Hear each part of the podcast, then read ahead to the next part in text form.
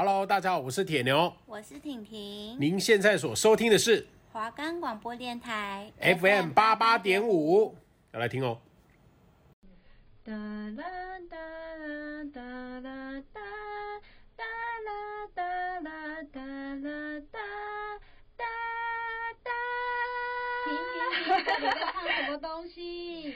好了好了，Hello，大家好，欢迎收听高谈阔论 Movie。耶！终于又到我们的节目啦！我们的节目可以在 First Story、Spotify、Apple Podcast、Sound On Player，还有 KKBox 等平台都可以收听，或是搜寻华冈电台就可以收听到我们的节目喽。那我们的节目会在每周一的早上十一点半到十二点会播放，还请大家多多支持哟！多多支持我们！耶！欢迎收听我们第三集的节目，我是主持人以琳，我是小秋。我要先在这边跟各位说，我会超级无敌无敌兴奋的，因为我们第三集的主题是猫，就是动物方程式 Zootopia 啦。不要听到它是动画就觉得哦，动物又是一部动画。我跟你们说，动物方程式可是荣获了奥斯卡二零一六年最佳动画片哦。我跟你们说，这部电影不仅仅只适合小孩，它更是一部大人必看的动画片。没错，我真的超级爱这一部电影。我跟你们说，相信认识我的都知道，我真的超级喜欢这一部。我到处讲，到处讲。我甚至在电影院二刷了这部片。到底有谁会去电影院二刷动画片？只有我。谢谢。而且其实说到二零一六年，其实我完全，我昨天在做资料的时候，我现在才意识到说，这部电影竟然已经离我们七年前。对啊，你知道我那时候我还记得，我是国二哎。然后我现在国三，呃，不，大三，大三。对，对，那为什么《动物方程式》会得奖呢？我想一定有它非常值得它的原因。那我们现在来讲它的剧情。那动物方程式顾名思义就是一群各式各样的动物所居住的城市，只是里面的动物的里面的动物多了一件衣服跟会用两只脚走路。那里面最重要的设定就是没有所谓的弱肉强食这个行为，因为演化，所以这个行为已经消失了很久，所以就不会有什么哦，狮子会去吃兔子，狐狸会去吃兔子这件事情。故事里面有一位非常重要的兔子，然后他是叫做朱棣，然后他一直很希望能成为一名警察，在动物方程式帮助更多人，然后他好不容易在他的兔子村庄里面考到了警察的第一名的时候，发现好不容易可以去到动物方程式当一名警察，结果呢，他却发现警局里面的人全部都是高大壮硕的大型动物，像是狮子啊、大象、河马之类，就是比他大大上好几百级的那种。也因为多数人第一印象，让一只小小的兔子每一天只能当一个交通警察，然后其他的大型动物都可以去处理一些比较危险的案件。那在开罚单的过程中，也遇见一只叫做狐狸的尼克。那他相信相信尼克这个角色是非常多小女生当时的爱，大家都说我要嫁给你。没错，那总之呢，动物方程式里面发生了一起十四起的动物失踪案，然后朱棣为了找到消失的动物，和尼克踏上了破案的旅程，然后途中有非常非常有趣的有趣的设计，真的让观众可以自己去体会，更有很多人的地方能让我们去做思考，那就让观众自己看下去了。我只能说结局跟内容内容真的设计的非常。非常非常好，绝对称得上是最佳动画这个称谓。真的，我真的觉得名副其实。对，那我想要问一下我们主持人小秋，你对《动物方程式》还有有感到有趣的部分是哪里？我跟你讲，我真的对每一个地方都觉得印象好深刻哦。但是就是他们的那个外形，我那时候看预告片的时候，就觉得这部片我一定一定要去看，对，因为它里面就有些。就是预告说这里面的，就是 Zootopia 它会是怎么样的环境，嗯，然后它有真的是会有依照就是动物的体型，然后以他们的特性去去设计出了适合他们的建筑物，像可能仓鼠什么的，他们就会在很小的门然后进出，就假如是一节车厢嘛，它大概会有四五种门，然后去应应那些动物的大小的体型，然后去做设计。就是各种，它什么饮料那个饮料店，然后它的那个杯子要给长颈鹿的话，它是直接一个升电梯，然后把要升上去给长颈鹿拿，真的是超有趣的。还有专属仓鼠，就是小老鼠住的住宅区，超级小，然后很多那种宠物店可以看见那个小管子给他们爬来爬去的地方，设计师都还我觉得还蛮了解动物的习性的。而且我觉得它最有趣的一个地方，就是我们两个都很印象深刻，就是他们有把那个 Zootopia 分四大区气候区，对。像是什么北极区、热带热带雨林区、沙漠地区，还有还有还有点在市中心，就全部人一起去。对对对对对，就是它真的是一个很很厉害的设定，对，就是让他会觉得天哪，这是那个眼目一新的感觉。对，那你有喜欢比较喜欢的角色吗？我跟你讲，我真的很喜欢 Judy，Judy 真的是很可爱，而且不知道为什么，他就是你们看到他，你就觉得他就是 Judy，他就是叫 Judy，对对，取名取得很有他们，很符合他们的那个他们的。角色像狐狸，他真的就是一眼就叫 Nick，就是不知道为什么，就是、感觉有点狡诈、狡诈，对不起叫 Nick 的人了。对，然后其实我觉得他们还有蛮厉害的设计，就是他们把动物的习性设计的非常细心，像是。兔子生气的时候可能会一直跺脚，然后狐狐狸的尾巴跟狐狸伤心或是难过耳朵的反应，我都觉得设计的非常的可爱。而且我觉得值得称赞一点是，他们的画工也是下了很大的功夫。嗯嗯，嗯就是他们那些动物的毛，你真的就是他们他们是三 D 做的嘛，然后做出来就是那些毛看起来真的就是很 fluffy 的那种感觉，真的很厉害。我还记得有一段就是他们一直在摸那个妹妹。那个妹妹是长的那个头，然后一直在那边摸，超好笑。尼克说：“我从来没有办法靠近羊群那么近，因为它是狐狸，所以大家可能自然对肉食性动物都会保有一点戒心。”对对对，那我们来讲一下动物方程式的彩蛋好了，因为动物方程式可以说是非常非常多的彩蛋。然后像以前以前有出现过的角色，我们就不多说，像是。超级多的米奇，然后大英雄天团跟冰雪奇缘的都有，尤其是米奇的身影超级多，不是在动物的花纹上，不然就是影子娃娃的车子里面都有放一只米奇娃娃都有，然后大家都可以自己去找找看。我觉得冰雪奇缘也蛮多的，里面有一个是。呃，盗版的电影片段，啊、然后就故意一直用成《冰雪奇缘》《魔法奇缘》，对，他们的就是一个摊贩，然后他们在专门卖各种盗版的动画片，然后你可以很明显看得出来这部是什么电影，这部是什么动画，超好笑，他们还改名，像那个。那个大英雄天团嘛，他不是应该写 Big Hero 吗？他写 Pig P I G Pig Hero，然后背面那种肥肥的形象直接变成一只猪，对，超好笑，设计非常可爱。然后这里就要讲到卖那个盗版 D V D 片那只仓鼠狼，然后它其实名字也跟冰雪奇缘有关，它也叫做威索顿。然后威索顿其实是冰雪奇缘里面的一个威索顿公爵，然后他们的故意设计都是讲讲错名字。然后我觉得设计最可爱是他们其实两个人是。同一个配音员，配音都是配两个电影里面内容的坏反派角色，对。然后另一个我觉得非常非常小的彩蛋是朱棣在一开始在。坐火车到动物方程式里面的时候，会经过一段极地区，因为极地区嘛，就一定会想到冰雪奇缘，所以就会可以非常清楚的看到里面有两只小小的大象，穿着安娜跟艾莎的衣服。我那时候看觉得真的太可爱了，真的很可爱。对，那我们来讲一些比较厉害的彩蛋。第一个就是 Zootopia 这个名字，然后它拼音是 Z O O，然后 T O P I A。Zoo 就是指动物园的意思，顾名思义就是有非常多的动物，大家都懂。那 Topia 呢，其实也就是指乌托邦。那这边的设定非常酷，乌托邦是。其实意指就是人们所向往的世界，那里不存在争吵，然后不不在意你的物种，是一个每个人都所理想的世界。但乌托邦更重要的是，它可以指说它是一个理想世界，所以等于是不存在的世界。所以在这个取名中，可以更暗指的动物方程式在电影里面也会出现争吵，并不会是人人都会是平等。所以我觉得这个取名是非常非常的好。嗯，我觉得很有深度诶，就是嗯。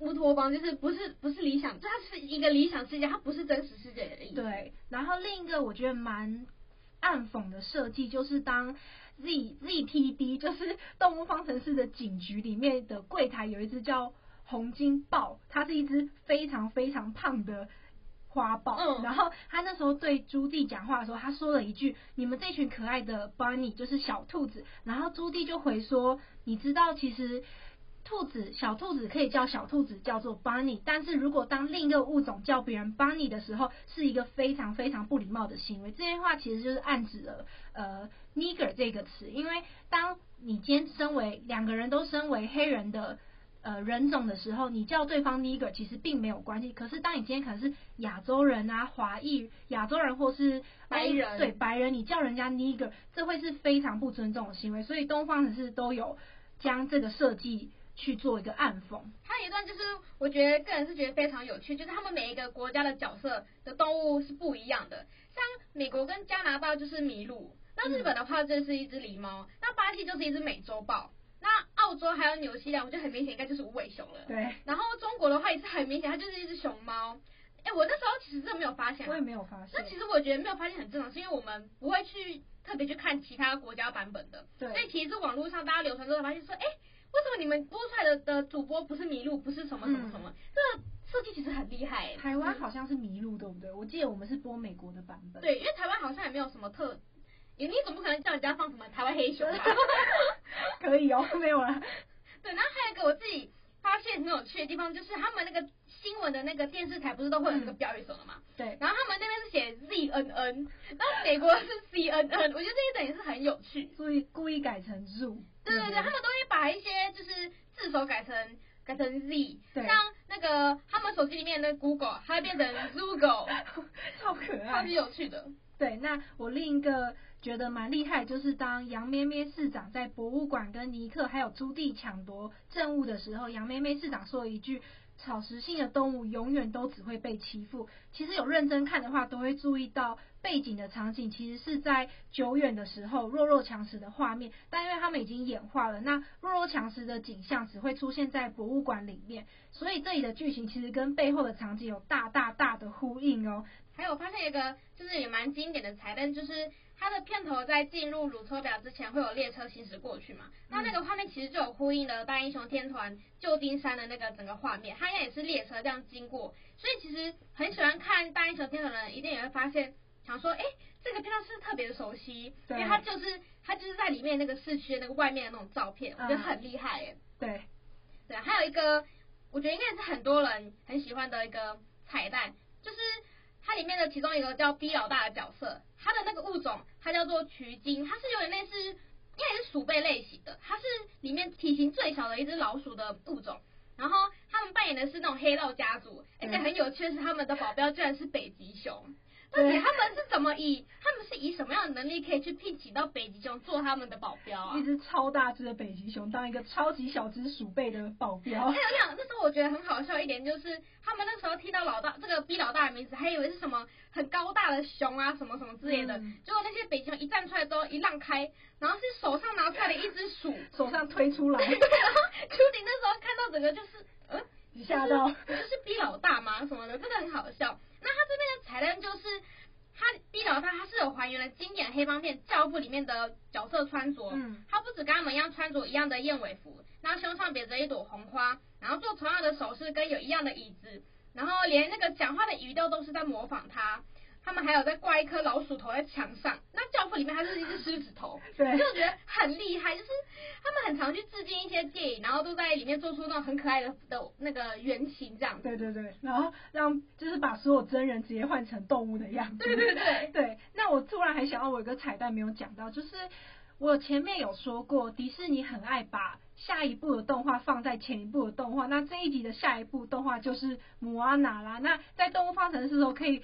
在一台车子上面看到毛衣那个半人神的、嗯、呃棍子，就是他使用的道具，嗯那个、就是对，就是那个鱼钩，对，这也可以发现下一集的小彩蛋。然后我突然想到一个非常好笑的彩蛋，我们刚刚忘记讲，就是 Flash 那个快侠素兰啊，我竟然忘记他哎，他是本集的重点好不好？就是他在电影的最后面呢开了非常非常快的车，然后那其实有点，我觉得算有点小致敬。呃，玩命关头。哦，对对对，他其实动作超级慢，可是他其实非常爱开跑车，对，非常快车。我跟你讲，这个就是很有它很有趣的地方，对对对，就是他们其实每一只动物你都有对它的刻板印象，但实际上他们做出来的行为其实跟他们跟我们印象中都不一样。像树懒，他会最喜欢做一件很快速的事情，嗯，然后是还有一些像是洪金宝，他看起来是凶恶的花豹，对，就他超爱吃甜食，然后超爱看志玲姐姐追星什么的，然后还有那个水牛局长啊，对对对，看起来超凶悍，就其实只是在跟着志玲姐姐在那边跳舞，对，他还把他自己的头贴，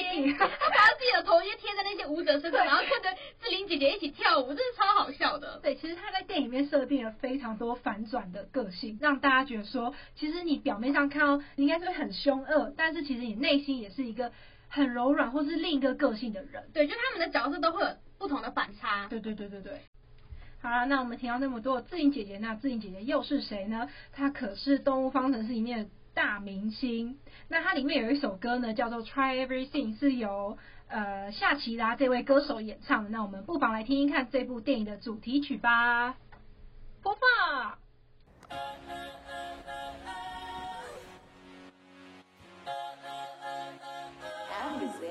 Welcome to Zootopia.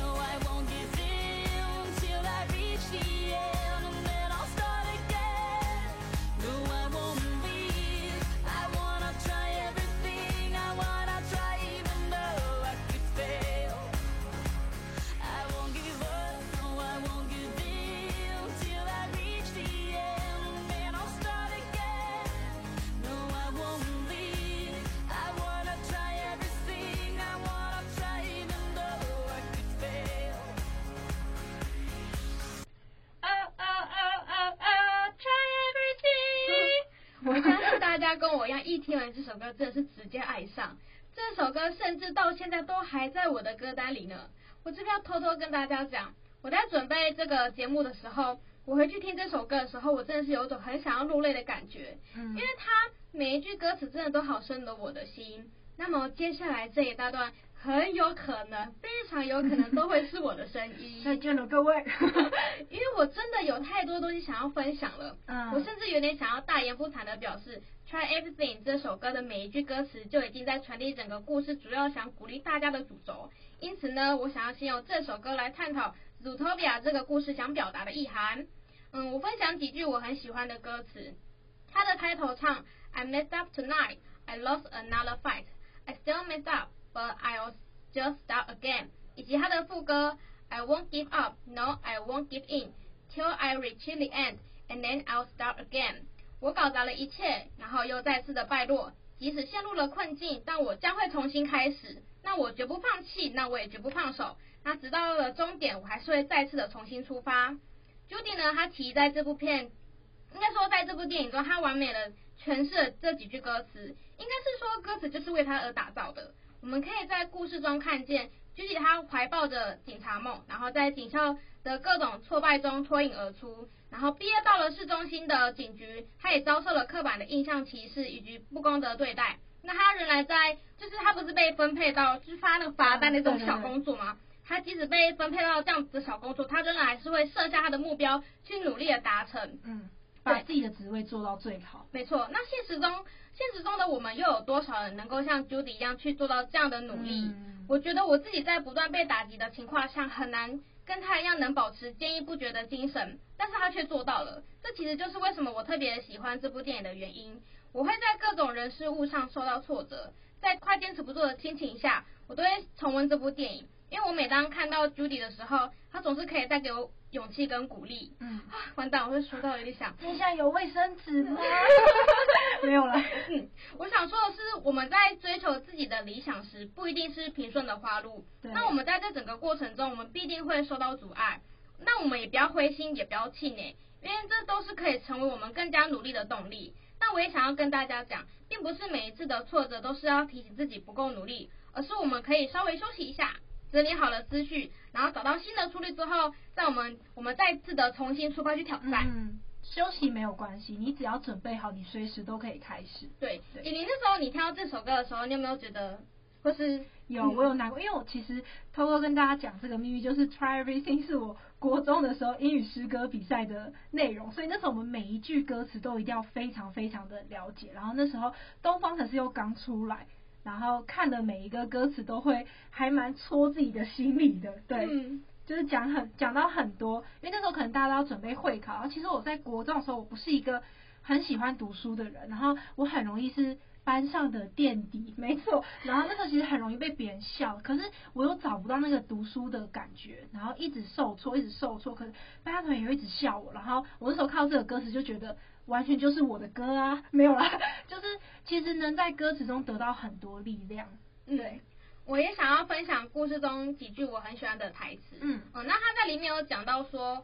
天气如何其实并不重要，改变都是由你开始。以及还有一句我觉得还蛮经典，就是在 Zootopia，任何人都可以成就任何事。这句话是在电影中可以很常听到的。嗯、那 Judy 呢，他也把这句话当做他的信仰，所以呢，他不畏惧别人的看法，就算是身材娇小的兔子，他也想要成为保护人民的警察。嗯，你们可以在故事中看见各种不同种类的动物生活在一起，但是你其实可以从细节看得出这个社会既有的刻板印象。他们即使流传就是任何人都可以成就任何事这句话，那你还是可以看得出来，大家的职业都还是依照着自己的物种去做选择，看得出来吧？像你在警局，你其实完全没有看到像 Judy 一样的这种娇小的的物种，都是由什么大象、老虎这种凶猛或是强壮的动物去做。那在农田田地里面，你就是看得到什么兔子啊这种草食性的动物在做的，其实有点在反映，其实真的就是在反映社会的。对。的现况这样子，那我觉得故事另一个蛮有趣的设定是，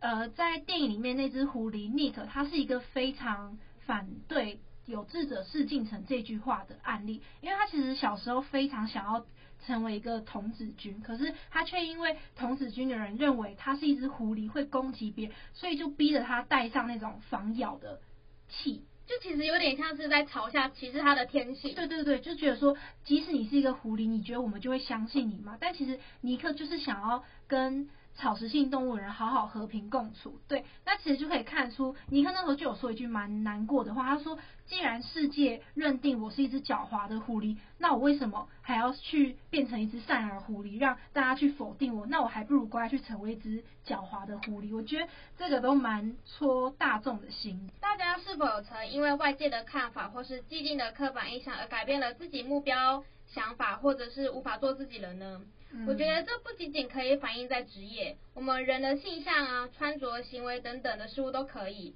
那我比较印象深刻的是我在国小球队的时候，嗯，我觉得这件事情其实让我跟 Judy 蛮像的，就是我也是一个身材很娇小的人，尤其是国小，所以可想而知我身高一定更矮。那然而这样的我在三年级我去参加了足球小队，你可以想象吗？我这么矮，然后。你有想象过我是怎么选校队的吗？我其实不相信，直到他给我看一面，我直接吓到，我真的吓烂。真的，我每次跟别人说我国小国中是球类校队的人，大家真的都超惊讶，因为我真的看起来超不像是会去参加校队的人。对，而且当初我三年级加入加进去训练的时候，然后升四年级那个时候应该会被筛选嘛。嗯。我那时候甚至还表示推荐，因为他也觉得我不太适合的样子。哎、欸，我跟你讲，你不要觉得我好像很开心在讲这件事情。没有，他在哭了，没有。因为我认真觉得我在我在这段时间是真的有觉得我被歧视，因为我真的太我真的太娇小了，然后所以我真的被很多同学看不起。就是我讲这些人不是指我球队的队友，而是我要讲的是我那些班级同学。嗯，对，嗯、呃，这其实就导致了我为什么都不敢在国中以后跟别人说我是独木球校队的。嗯，因为我总是会永远被问，就是那几个问题，他们都会说。真的假的？你抱得住球吗？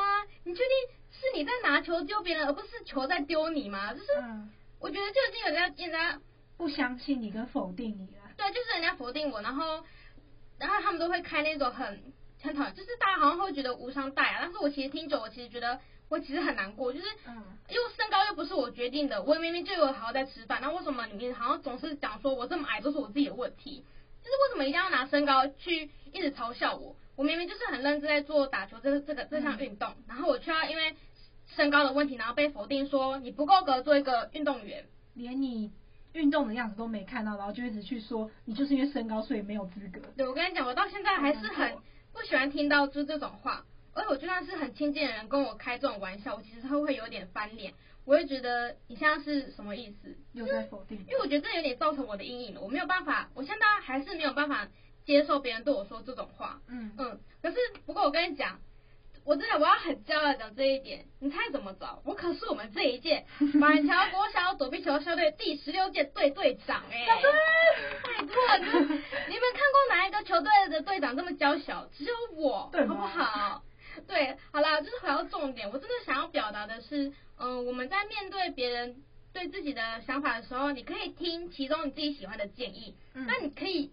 也完全不理会，因为你就是你，你不用因为外在的看法去否定自己的努力或是理想，没有人可以去定义你这个人，因为我们才是我们人生中的主宰者。嗯，我好喜欢这段话，怎么办？你讲的好好哦。嗯，真的，我就是从这部片还有我自己的生活例子，我其实总结了很多我自己人生经历。对对对。这就是为什么看两次的原因，再强调两次。我说电影院两次，外面也好多次，就是电视台一播我都会去看那一种。然后，呃，《祖托比亚》这部动画其实想要传递的讯息真的很多，它其实反映了很多我们现实生活中存在的问题，例如社会的偏见与歧视，我们的现实与梦想之间的拉扯，以及很敏感的种族歧视等等等的各种议题。我真的只能说这部片真的很厉害。他可以在短短几个小时之内就很完美的诠释这么多的议题，嗯、而且我跟你们说，真的是每当别人问我最爱的电影是什么，我绝对都会回是《Zootopia》，因为它真的是我心目中的神作。它带给我的不只是呃，醒思社会上的这些问题，它更是带给了我追梦的勇气与感动。对，我觉得他在。他不会只单方面去帮助草食动物讲话，说草食动物只会被肉食性动物给欺负。但其实，在对于肉食性动物说，你也不能看他们的表面，觉得说，哦，你是肉食性动物，你一定是一个坏人。那其实这可以反映出，我们可能读不好的学校，或是成绩没有很高的学校，那可能就会被外界说你就是一个不会读书、不乖的、不孝顺的小孩。我觉得这都是一个，你表面上看的东西，其实跟你真实认识他的东西都会是不一样的。那这样，像电影院就是说。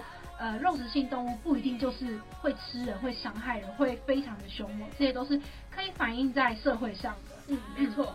嗯，那我们也差不多要进入到尾声了。嗯、不知道大家听了我们的分享，有没有对这部片有更多的感想呢？嗯，那还没有看的朋友，我们真的非常强烈建议你们一定要去看。对，而且听说他已经确定会有出第二集，真的真的。然后我真的是超级期待的，而且我跟你们说，如果你们看完《动物方程式》还感到空虚的话，没关系，我们去 Disney Plus，它还有它的续集的小故事，总共有几集，对，大家都可以赶快去里面看，真的是非常精彩。那以上就是我们今天本集的节目啦，那希望大家都可以收益良多。那我们高谈阔论 Movie，我们下次见，拜拜。